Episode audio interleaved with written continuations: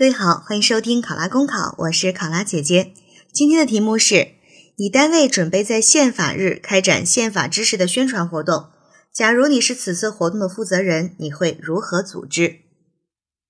这道题呢是一道涉及到宪法宣传的题目。那么你单位开展宪法宣传的题目，我们其实可以假设是在单位内部开展宪法宣传的活动，或者是你可以认为你们单位是进行宪法宣传的一个主体，哎，是以单位为主体，向全社会、向广大市民去宣传宪法的有关知识。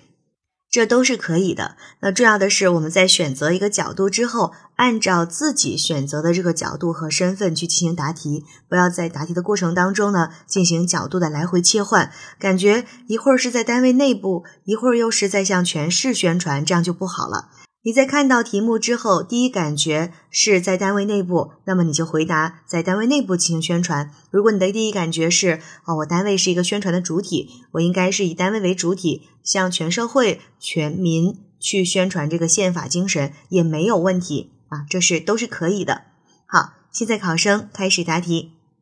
开展宪法宣传活动，有益于增强单位全体成员的法治观念，切实履行宪法职责。进一步弘扬宪法精神，推动法治社会的建设。因此，我会认真的做好筹备工作，来保证宣传活动的效果。第一，我会先去查看以往单位在宪法日开展开展的活动的相关的一些资料，向有活动组织经验的同事去请教，对活动的形式、注意事项和效果进行一个大体的了解。然后呢，会召集同事成立工作小组，商讨制定我们这一次的宣传方案。那本次宣传活动的对象主要就是单位内的全体同事以及单位周边的一些社区群众。我们会采取宪法宣誓活动、宪法知识大讲堂和送宪法进社区、单位开放日等等这样的宣传形式，来调动大家学习宪法、宣传宪法的积极性。围绕宣传活动，会进行一个明确的分工，责任到人，把宣传方案呈交给领导。第二。为了丰富宪法知识的宣传形式，保证活动效果，一方面我会发下通知到各部门，召开宪法知识宣传的前期动员大会，征集大家关于宣传活动形式的一些建议和意见，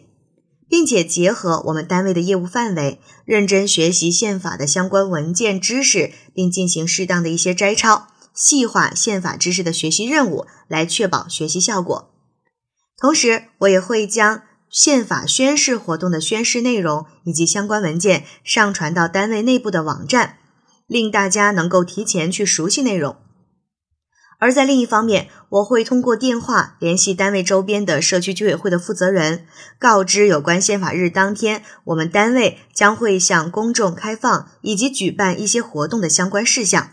比如告诉他们群众法律咨询的地点是我们单位的会议室。那么我也会协调工作小组提前布置好相关的会场，制作好引导牌、相关的宪法知识宣传手册以及呢学习资料等等，还会邀请到法律专家以及法律服务工作的志愿者等等来一起协助宣传。第三，在宪法日当天，严格按照活动的流程去进行实施。首先举行宣誓活动，请单位领导带领全体员工向宪法宣誓，随后。邀请法律专家开展宪法知识大讲堂、送宪法进社区活动，我会注意到提醒我们的工作人员携带好相关的宣传资料和手册，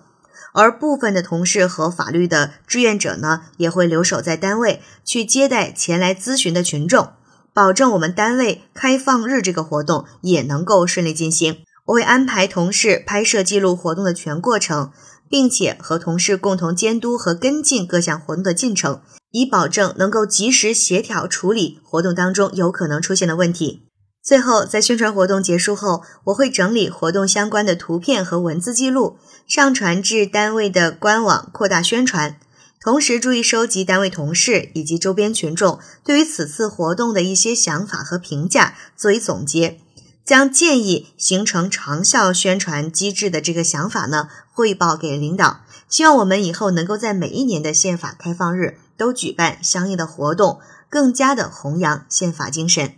考生答题完毕。想要获取本题思维导图及更多公考信息，欢迎关注“考拉公考”微信公众号。我是考拉姐姐，我们下期再见。